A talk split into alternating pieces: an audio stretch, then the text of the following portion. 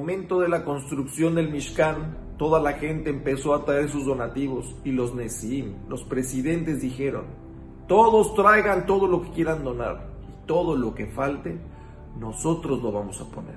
Aparentemente esta fue una acción muy bonita, en donde dijeron vamos a dar todo lo que falte. ¡Wow! ¡Qué donativo tan más grande! ¿Cómo verías tú si vas a, quieres juntar eh, dinero para construir un edificio de Gesed o de Atzalá, lo que tú quieras?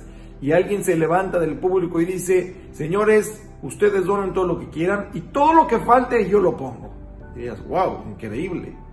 Mas sin embargo, Boreolam nos dice que aquí ellos tenían un sentimiento de pereza, que a lo mejor ni ellos mismos lo sabían, pero Boreolam que ve todo y sabe bien de dónde vienen tus sentimientos, nos dice que aquí los Nesim realmente fue inspirado en su pereza esa acción de decir, nosotros dejamos al final nuestro donativo y vamos a dar todo lo que falta. Y por eso fueron castigados. La palabra Nesim les quitaron una ayud.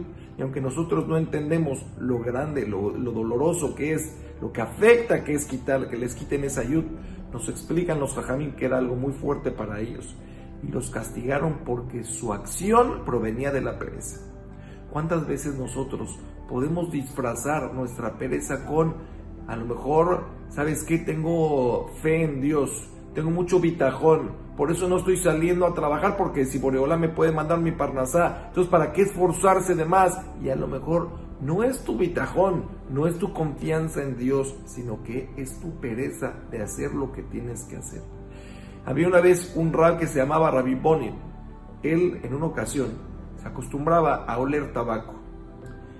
a la mitad de la noche se levantó tenía ganas de ir a oler tabaco. Se quedó pensando, ¿qué es eso?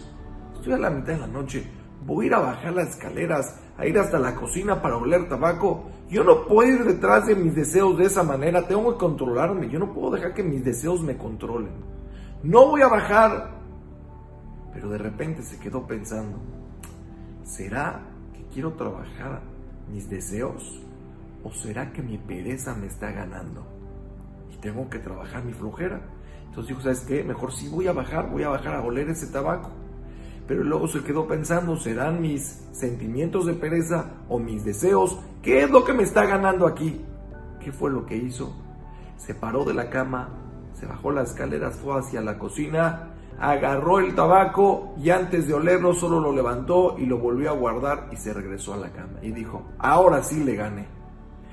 Me paré y no lo olí controlé mis deseos y también controlé mi pereza. Hay que tener mucho cuidado.